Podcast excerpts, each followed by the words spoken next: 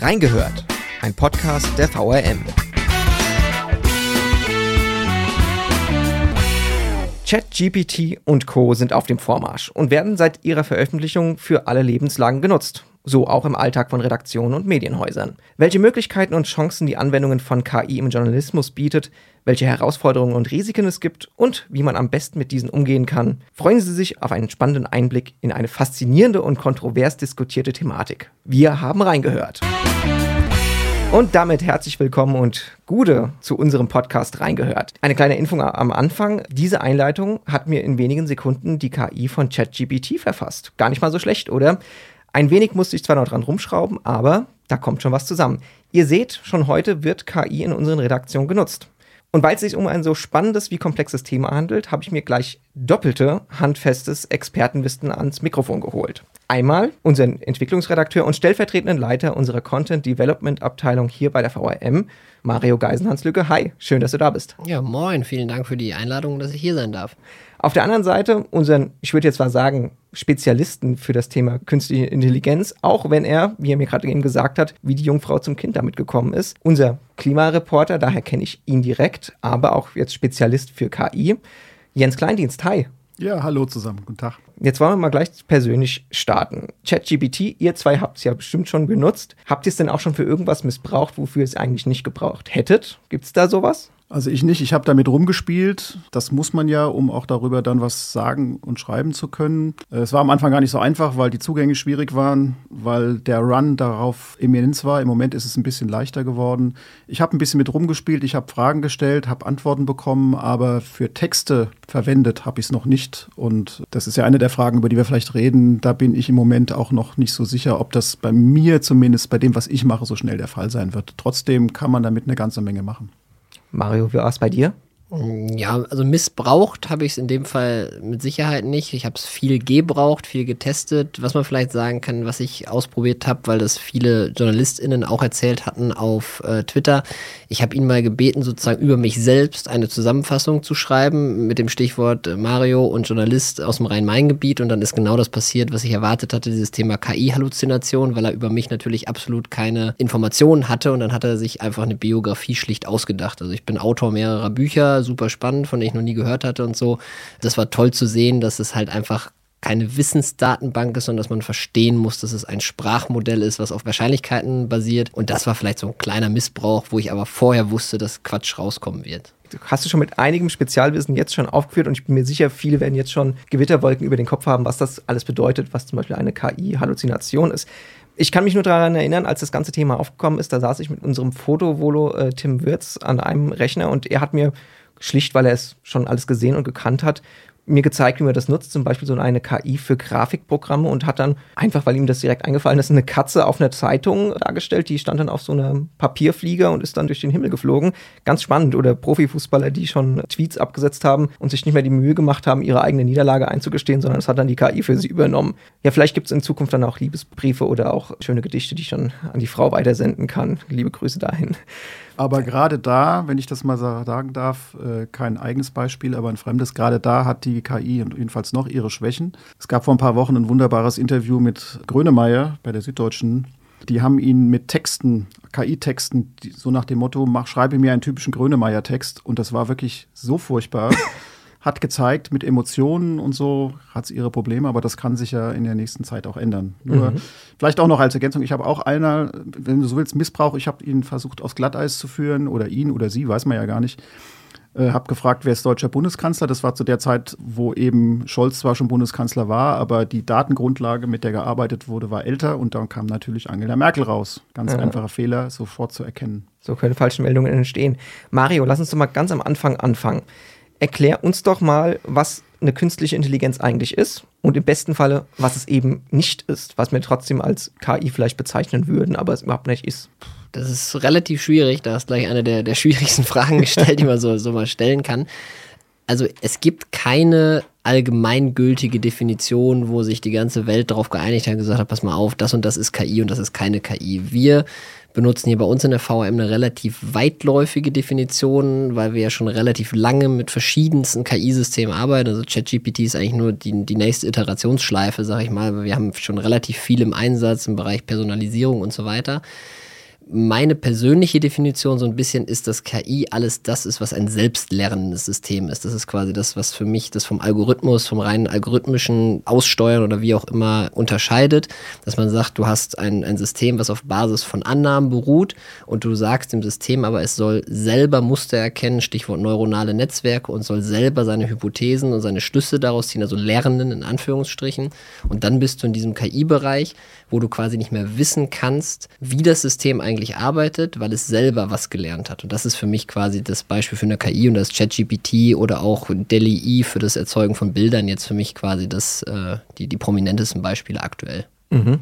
Also im Grunde das, was wir von Fußballseiten kennen, die diese automatisierten Spielberichte erstellen, schon seit einigen Jahren, das ist im Grunde nur Informationen aus dem Netz saugen und mir zusammenbasteln, das ist keine KI.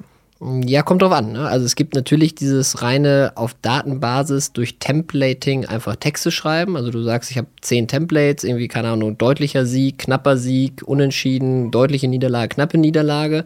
Dann zieht er sich aus den Daten raus, keine Ahnung, Mannschaft hat 10-0 gewonnen, wer sind die Torschützen, ein bisschen Statistik und dann nutzt er das richtige Template, füllt die Lücken wie so ein Lückentext. Das ist für mich keine KI. Wenn du jetzt wiederum ChatGPT nutzen würdest und ihm durch passende Prompts und die Eingabe dieser Daten sagst, erzeug mir einen Text und jeder Text basiert auf diesem erlernten Sprachmodell, dann hättest du wieder KI eingesetzt für äh, quasi für die Aufbereitung eines Textes. So, mhm. so würde ich es unterscheiden an der Stelle. So muss man es auch unterscheiden, oder? Jens, diese angesprochenen Tools, die kann im Grunde jeder nutzen. Müssen wir uns da jetzt auch schon, oder eine der ersten Fragen, die man sich dann damals gestellt hat, ist, wie wird KI denn das Lernen in Schulen und Universitäten verändern? Hat dich das auch schon befasst, dieses Thema? Ja, da habe ich unter anderem drüber geschrieben und, oder recherchiert und geschrieben, ja, das wird es auf jeden Fall verändern. Das tut es auch schon, vielleicht teilweise unbemerkt, zumindest von den Lehrern und den Lehrerinnen unbemerkt. Ich glaube, das wird es auch weiter verändern, aber in mehrere Richtungen. Also zum Beispiel haben mir auch Lehrer erzählt, die Lehrer arbeiten auch mit Chat-GPT und machen da ihre Lehr- oder ihre Unterrichtsvorbereitung mit. Das kann also ein sehr positiver Effekt sein, indem ich halt nicht in irgendwelchen alten Unterlagen blättern muss, sondern ich habe eine ganz klare Aufgabe, die ich rüberbringen muss und die definiere oder die, die stelle ich dann Chat-GPT und dann kriege ich vielleicht jetzt nicht den perfekten Unterrichtsentwurf, aber so das Wichtigste, das Gerüst und daraus mache ich dann meinen Unterrichtsentwurf. Es wird insofern ganz stark die Schule verändern, weil klassische Hausaufgaben, Abfrage von Wissen, das wird nicht mehr in der Form funktionieren, weil die Frage ist dann eben vorhanden, die gebe ich dann in diese Maschine ein und dann kriege ich eine Antwort. Selbst bei, sage ich mal, Gedichtsinterpretationen und solchen Dingen wird es schwierig. Also die große Herausforderung wird sein, das Lernen so zu gestalten, einmal, dass ich damit umgehen kann, aber auch, dass es mir gelingt, Wissen abzufragen, also wirklich Wissen und nicht nur das Erlernen, sondern auch das Wissen abzufragen, ohne dass ich eben in diese KI-Falle laufe als Lehrkraft, weil ich diese Überprüfung muss ja weiterhin stattfinden. Mhm, mh. Also auf jeden Fall macht es keinen Sinn, es einfach zu verbieten, wie es ja teilweise so in früher Phase diskutiert wurde, aber ich glaube, darüber sind wir auch schon hinaus, zumindest in Deutschland. So bremsen lässt sich das wahrscheinlich gar nicht mehr. Äh, Mario, ist KI dieser Quantensprung, den wir vor 15 Jahren hatten, als ein iPhone auf einmal auf den Markt kam? Und ist das vielleicht sowas wie die Erfindung von Google? Wie kann man das einordnen technisch? Also ich persönlich glaube ja. Ich glaube, dass das die entscheidende digitale Technologie der nächsten 15, 15 Jahre wird. Es wird ein weiß ich Jens, wie du das siehst, ich glaube, dass es einen unfassbaren Wandel in der Wirtschaft eingeleitet hat, jetzt schon, und dass das noch viel, viel dramatischer wird, weil wir am Anfang von diesen KI-Dingen stehen, sag ich mal. Und wenn man sich so die Entwicklung anschaut, äh, Thema iPhone, wenn man auch diese ganzen Trendforscher sich anguckt, was haben die vor zehn Jahren gesagt, wo wir in zehn Jahren stehen, wo stehen wir wirklich, das ganze Thema Rechenleistung und so weiter. Ich glaube, dass das ein, ein Riesending wird, weil es ganz viele Aufgaben schlicht ersetzen wird. Also gerade Aufgaben, auf die man vielleicht nicht so Lust hat, die schwierig sind, die komplex sind, kann KI in Sekunden machen, besser machen. Und ich glaube, da wird sich gerade im Bereich der digitalen Wirtschaft super viel verändern. Sehe ich tendenziell genauso, wobei man aufpassen muss, dass das nicht einen sehr negativen Zungenschlag bekommt. Veränderung ist erstmal nichts Negatives, nichts Positives, sondern ist einfach die Feststellung, es wird sicherlich viele Arbeitsplätze kosten, aber es wird auch neue Arbeitsplätze geben. Das war ja auch vor 20 Jahren so. Da gab es Jobs, die heute ganz normal sind, die gab es damals noch nicht. Und es war bis jetzt bei jeder technischen Revolution so. Ob das jetzt die Elektrifizierung war oder die Dampfmaschine noch weiter zurück in der Geschichte. Andererseits muss man auch bei der Beurteilung immer so ein bisschen aufpassen. Wir bewegen uns im Moment auch noch in so einem Art Hype. Und da ist es schwer, gerade für uns Journalisten, wir sollen schnell Antworten geben, da ist es schwer, jetzt äh, schon wirklich seriös, fundiert zu sagen, in die und die Richtung wird es gehen. Aber klar, es wird eine Menge verändern. Da bin ich komplett bei dir. Ob es jetzt wirklich so ein tiefer Einschnitt wird, wie zum Beispiel die Erfindung des Internets, das müssen wir mal gucken. Ja, also ich sag mal, ergänzend bin voll bei dir. Veränderungen sind erstmal da, weder positiv noch negativ.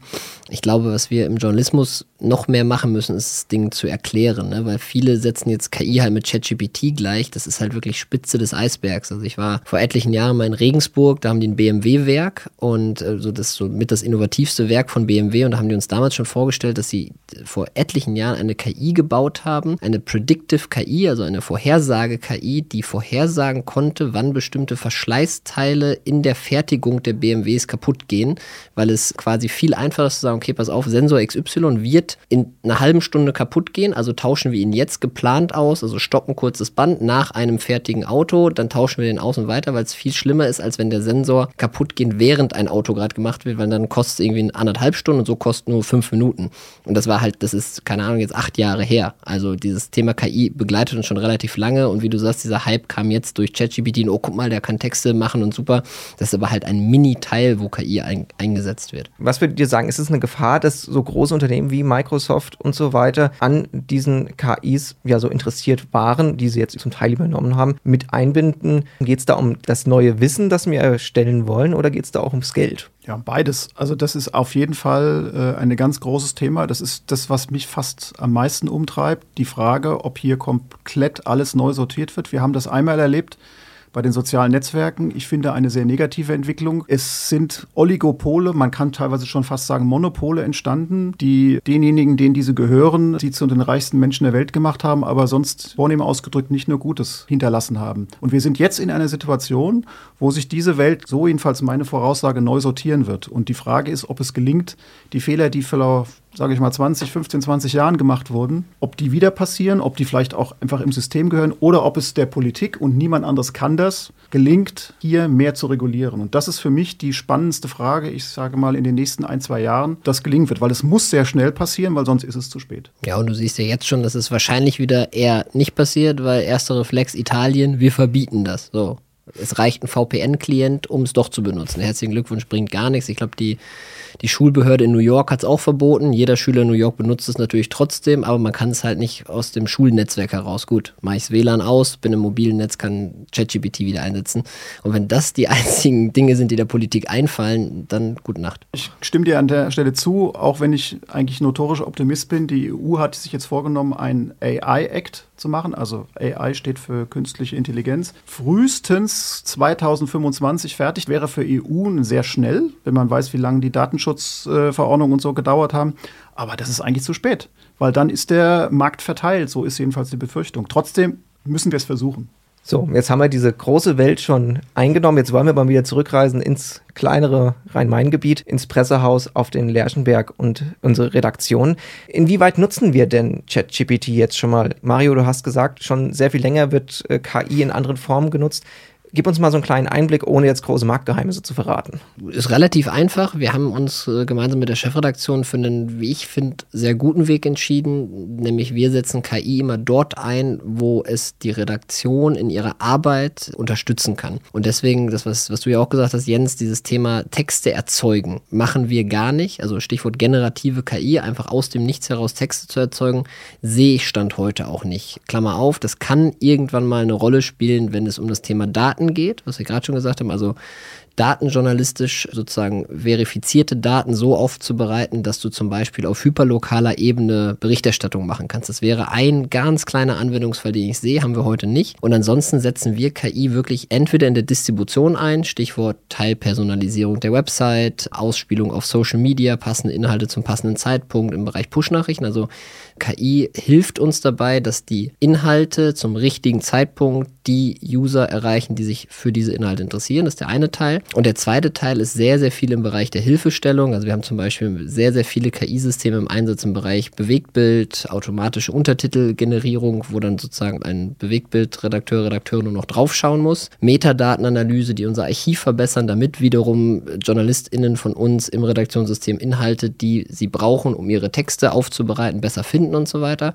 Und bei ChatGPT das gleiche. Also wir haben eine Testgruppe gegründet, verschiedene Einheiten in unseren Redaktionen testen das jetzt, aber immer mit diesem Ansatz, du packst etwas sauber recherchiertes, etwas verifiziertes rein und machst damit Dinge. Und da, glaube ich, ist das Tool gut. Also Stichwort umformulieren, vielleicht sogar zielgruppenspezifisches Umformulieren irgendwann mal verschiedene Überschriftvorschläge für verschiedene Zeitpunkte, aber immer auch mit diesem Ansatz, bei uns entscheidet am Ende der Redakteur, die Redakteurin, was rausgeht. Ne? Also du kannst das Tool wie so eine Art Taschenrechner sehen, benutzt es, es hilft dir bei deiner Arbeit, aber was am Ende rausgeht und wofür wir auch verantwortlich sind, nicht nur im Sinne des Presserechts, sondern auch im Sinne einer, einer Artikel 5 Verantwortung, um unseren Job zu machen, sind immer die Menschen bei uns. Und so, so setzen wir Stand heute auf KI.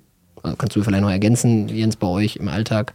Bei uns im Alltag genauso, äh, vielleicht sogar fast noch ein bisschen weniger. Wir recherchieren ja heute schon ganz stark mit Google, mit anderen Quellen. Und da ist die KI oder ist ChatGPT auch ein interessanter äh, Helfer, wenn es darum geht, Fragen zu checken, äh, kommt man damit zu einem guten Ergebnis. Aber die Frage, die musst du dir schon selber ausdenken. Du musst das Thema generieren, du musst das Thema im Kopf haben oder entwickeln und dann machst du weiter. Und da ist das ein weiteres von anderen schon vorhandenen Hilfsmitteln, dass man quasi auf den Knopf drückt und, oder, oder die Frage sagt, schreib mir einen Artikel da und dazu.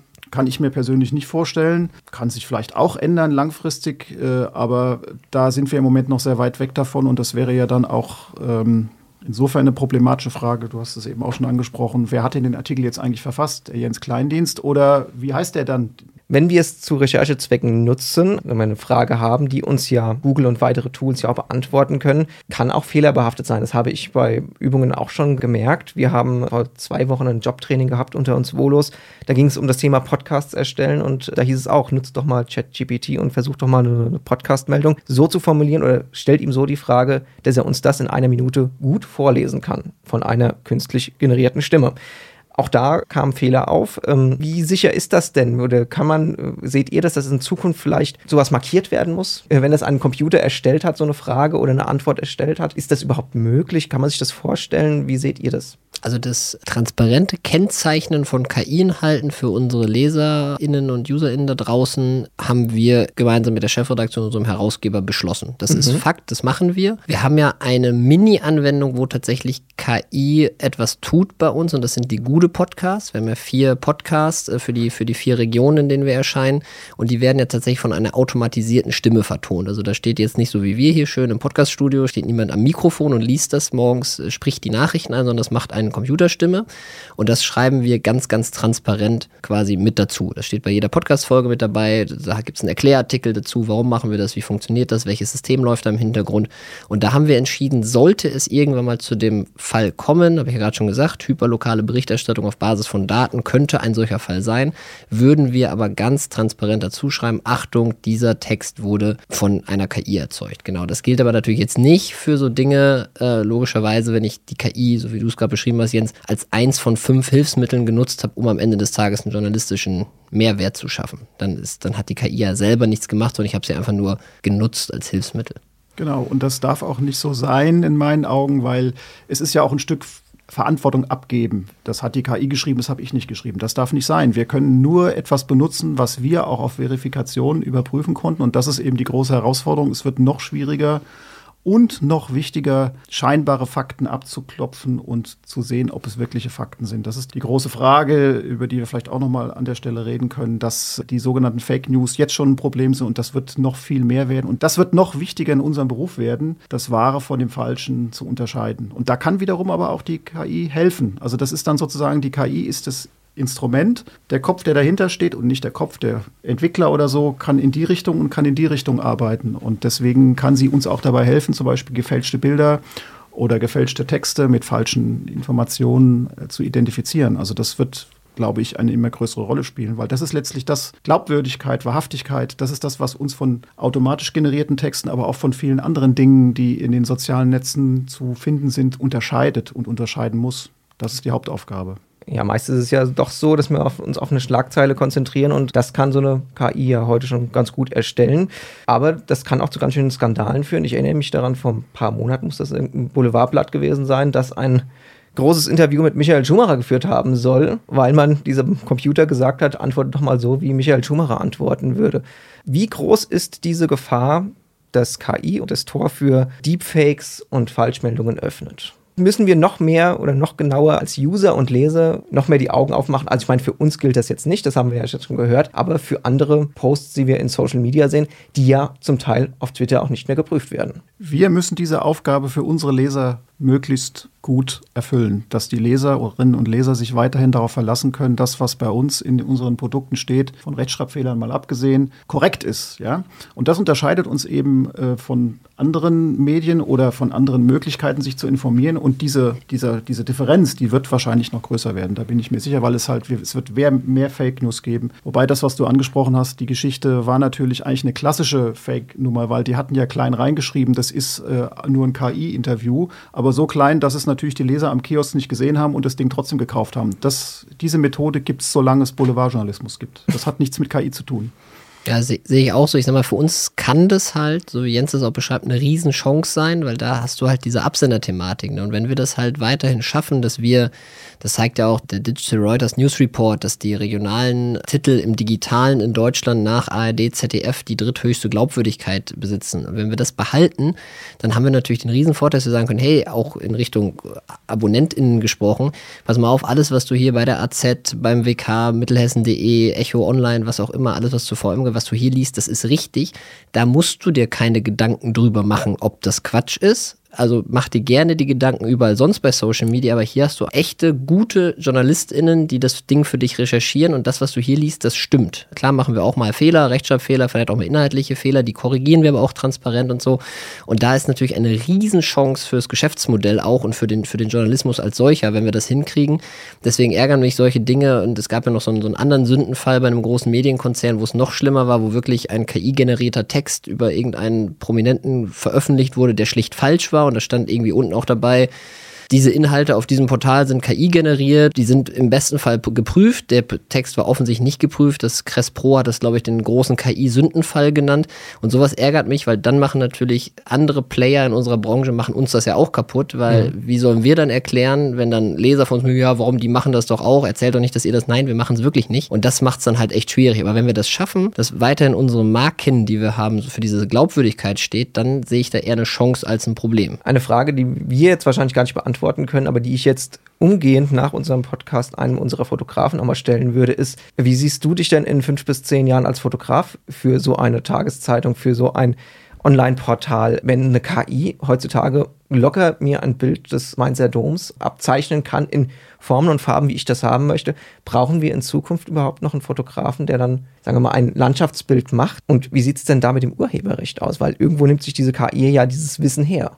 Das sind jetzt zwei Fragen. Also die, die erste Frage, glaube ich, safe brauchen wir noch Fotografen, weil uns geht es ja darum, dass, wie sagt man so schön, Journalismus ist die bestmögliche Version der Wahrheit zu einem bestimmten Zeitpunkt. Und genau dafür brauchen wir quasi ein Abbild der Realität. Und das kannst du nur mit echten Fotos machen. Das Thema Bewegtbild ist ja das gleiche. Ne? Also wir müssen rausgehen, gerade im lokalen, regionalen Journalismus musst du rausgehen quasi und musst die Realität möglichst gut abbilden. Also da sehe ich das geringere Problem. Thema Urheberrecht bin ich nicht firm genug, um das zu beantworten. Wir hatten jetzt mehrere Webinare zum Thema Recht und der einzige Konsens war, die Juristen sind aufgewacht und fangen so ein bisschen an, sich damit zu beschäftigen. Es gibt keine Leitlinie, man weiß es schlicht nicht. Es gibt bei OpenAI, die ja hinter ChatGPT und auch der LI stecken, gibt es irgendwelche Publisher-Richtlinien, wann man was nennen muss. Die sind aber halt auch nur von dem Unternehmen da reingeschrieben. Ob die rechtlich bindend sind, weiß kein Mensch. Es gibt verschiedenste Urheberrechtsinterpretationen, auch was die Nutzung der Trainingsdaten angeht und so weiter. Das deutsche Urheberrecht, da sind sich alle sicher, kennt eigentlich nur echte Menschen als Urheber. Also kann KI im Sinne des deutschen Urheberrechts kein Urheber sein. Das heißt aber nicht, dass es nicht für die Quellen dahinter geht. Also nichts Genaues weiß man nicht, ist mein aktueller Stand. Ich weiß nicht, ob du noch von deinen Recherchen anderen hast. Nein, ich glaube, das sind genau die Punkte, die reguliert gehören. Also das ist einer der großen Bereiche, abgesehen von der Marktsortierung oder eben Verhinderung von neuen Monopolen, wo wir sowas brauchen, möglichst schnell. Was nochmal zu den Fotos oder Fotografen, das sehe ich so wie Mario. Es gibt Bilder, die wir benutzen für Geschichten, wir nennen das intern Symbolbilder, da kann ich mir das schon ganz gut vorstellen.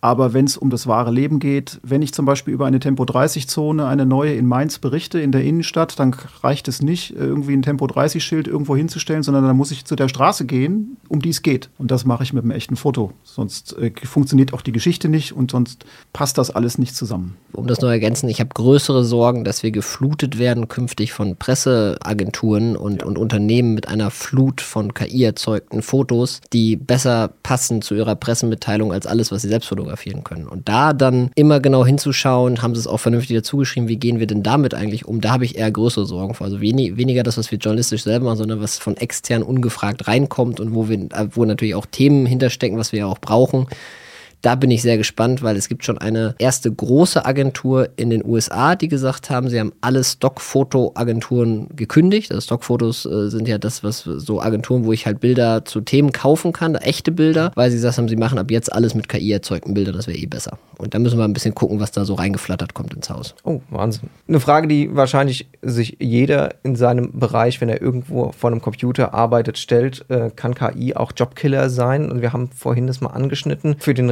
Reporter, der bei uns lokal locker auf die Straße gehen kann und die Themen ja vor der Nase hat. Aber für so überregionale Nachrichten, wie sieht es da aus? Glaubt ihr, das kann Arbeitskräfte sparen in Zukunft? Also einsparen, gar nicht mal so positiv. Bin ich mir nicht sicher, aber halte ich für eher unwahrscheinlich, auf jeden Fall im lokalen Journalismus, in dem Journalismus, den wir hier machen, wo wir selbst entwickelte Ideen umsetzen. Es kann sein, bei der Weiterverarbeitung von Nachrichten, bei dem Kürzen, bei dem äh, Anpassen an bestimmte Ausspielkanäle, das könnte sein. Ich bin aber auch kein Spezialist, da müsste man jemanden von einer großen Nachrichtenagentur fragen. Ich glaube, der Journalismus ist nicht unbedingt der erste Beruf, der sich in dem geistigen Bereich, also den, den Kopfarbeitern, der sich da seine Gedanken macht. Also Gedanken soll man sich immer machen, aber der sich seine Sorgen um den, die Zukunft der Jobs machen muss. Ja. Da gibt es andere Dinge, wo halt sehr viel am Fließband gearbeitet wird, äh, in den Behörden, in Anwaltskanzleien, in Versicherungen, Sachbearbeitung von Schadensfällen. Da habe ich selber mit jemandem schon gesprochen, wo das auch teilweise schon eingesetzt wird. Mhm. Immer dort, wo Massenfertigung stattfindet, früher im industriellen Bereich, das war die industrielle Revolution, die ja immer weitergeht, und jetzt eben in diesem Bereich, da wird es starke Veränderungen geben, aber vielleicht dann eben auch neue Freiräume schaffen, um sich mit den wirklich wichtigen Sachen zu beschäftigen. Die müssen natürlich dann noch vom Arbeitgeber bezahlt werden, das ist klar. Aber da wird es, glaube ich, viele Veränderungen geben. Und es gibt viele Punkte, wo es einfach auch eine, eine neue Unterstützung ist, Stichwort Medizin. Also da gibt es dann eben Programme, die irgendwelche Sachen besser erkennen als ein menschliches Auge und der Arzt oder die Ärztin guckt dann drüber und sagt, ist es plausibel oder nicht. Da gibt es ja diese Anwendung schon seit mhm. einigen Jahren. Zum Schluss mal so ein Blick in die Zukunft, den wir ja vielleicht wagen können. Wie könnten denn Regeln für KI aussehen? Wir haben jetzt gerade letzte Woche ein Treffen des US-Präsidenten mit CEOs gehabt, die so große KI-Anbieter unter ihren Fittichen haben. Wie können dann Regeln aussehen? Wie können Gesetze äh, da helfen? Und bremsen solche Gesetze die Weiterentwicklung vielleicht so aus, wie wir es gar nicht wollen? Jo. Das sind alles so schwierige Fragen, die wir uns da stellen. Das ist so ein Blick in die Glaskugel. Ähm. Also für mich ist ein Punkt wichtig, der allgemeine Zugang. Da mhm. sind wir bei dem wirtschaftlichen. Also Monopole sorgen dafür, dass das nicht möglich ist. Das ist übrigens auch ein großes Thema bei der Schule. Also die schlauen Kinder werden vielleicht immer schlauer und die nicht so schlauen werden noch weiter abgehängt. Das gilt natürlich dann auch. Also wenn äh, die Nutzung von ChatGPT im Monat 50 Euro kostet oder mhm. 50 Dollar, dann ist das schon mal ein ganz starkes dann sieben äh, wir schon Trend, aus. Ja. Wird ausgesiebt, das ist das eine die ganze Frage der Wahrhaftigkeit, der Wahrheit, der Verantwortung für das, was verbreitet wird, müsste unbedingt auch reguliert werden. Und dann, finde ich, müssen auch, muss auch über ethische Grenzen geredet werden. Wir haben uns bei Gentechnologie unglaublich viele Gedanken gemacht, beim medizinischen, aber auch zum Beispiel in der Landwirtschaft. Jahrelang, also Ethikkommission hoch und runter, was richtig ist. Künstliche Intelligenz ist ein Thema, wo das mindestens im gleichen Maße auch passieren muss. Ja, ich glaube, passend hat Microsoft ja gerade den Ethikrat von sechs Leuten auf zwei gekürzt oder so ähnlich. Also das ist super. Ja, die Frage ist super komplex und vor allen Dingen KI ist noch größer halt als Gentechnologie. Ne? Gentechnologie ist fast noch ein etwas greifbares Feld und KI, wie gesagt, wir sagen immer, oh, künstlich erzeugte Bilder und Texte, das ist aber wirklich nur ein Bruchteil von KI und das sauber zu regulieren. Vielleicht ergänzt zu dem, was du gesagt hast, was wir, glaube ich, unbedingt brauchen, ist die Transparentmachung der Trainingsdaten dass klar ist, wie wurde eine KI trainiert, auch mit welchen Prämissen. Da gibt es auch das mittlerweile schon sehr alte Beispiel von dieser KI im, im US-Justizwesen, die quasi Strafbemessung gemacht hat und die war halt hochgradig rassistisch, weil sie halt mit echten Trainingsdaten der US-Justiz quasi trainiert wurde mhm. und es zeigte sich halt, dass leider in den letzten 20 Jahren die US-Justiz halt sehr rassistisch verurteilt hat und dass nach Hautfarbe quasi die Urteile härter ausgefallen sind. Das hat die KI schlicht gelernt. Also sie hat, da hat die KI nicht mal was falsch gemacht, sondern sie hat einfach die Muster erkannt die halt nun mal da waren und hat auf der Basis dann quasi ähm, sozusagen Urteile vorgeschlagen oder Strafmaßbemessung gemacht.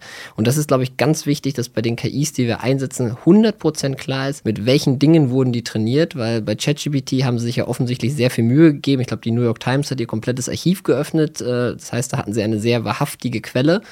Sie haben sehr viel aussortiert, was, was offensichtlich falsch ist. Ähm, aber du kannst natürlich eine KI auch, sag mal, ganz blöd auf alle möglichen Inhalte loslassen und sagen, hier lern halt irgendwas.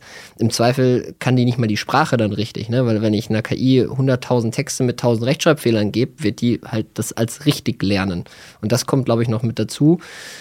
Plus das ganze Thema Datenschutz, Urheberschutz. Ne? Also wie werden die Menschen vergütet, deren Inhalte da benutzt werden, die weiterverarbeitet werden und so weiter. Und auch diese Schwelle, wie sehr muss eine KI etwas verändern. Ne? Weil ich kann ja, also bei ChatGPT geht das ja auch schon wieder nicht, aber bei anderen KIs geht das. Wenn ich auf Basis von nur einem Trainingsdatensatz etwas mache, dann ist das im Prinzip eine 1 zu 1 Kopie. Und das ist natürlich mhm. eine krasse Urheberrechtsverletzung, von der im Zweifel der User nicht mal was mitkriegt, weil er das nicht gerafft hat. So was müsste die KI ja auch dazu schreiben, sagen, Achtung, für das, was du von mir willst, sind meine Trainingsdaten gar nicht umfassend genug. Ich kann das nicht machen, ohne potenziell irgendwie das Urheberrecht zu verletzen, zum Beispiel.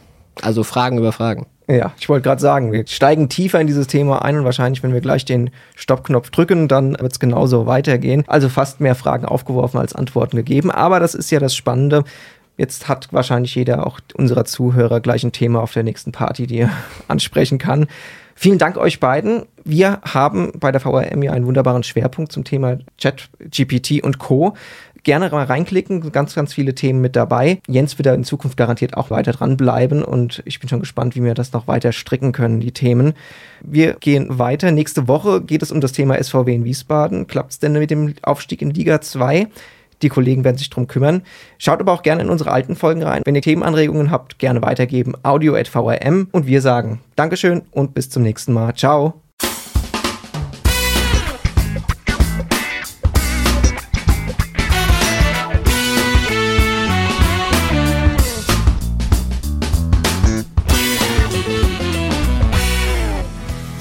Reingehört ist eine Produktion der VRM von Allgemeiner Zeitung, Wiesbadener Kurier, Echo Online und Mittelhessen.de. Redaktion und Produktion die VolontärInnen der VRM. Ihr erreicht uns per Mail an audio.vrm.de.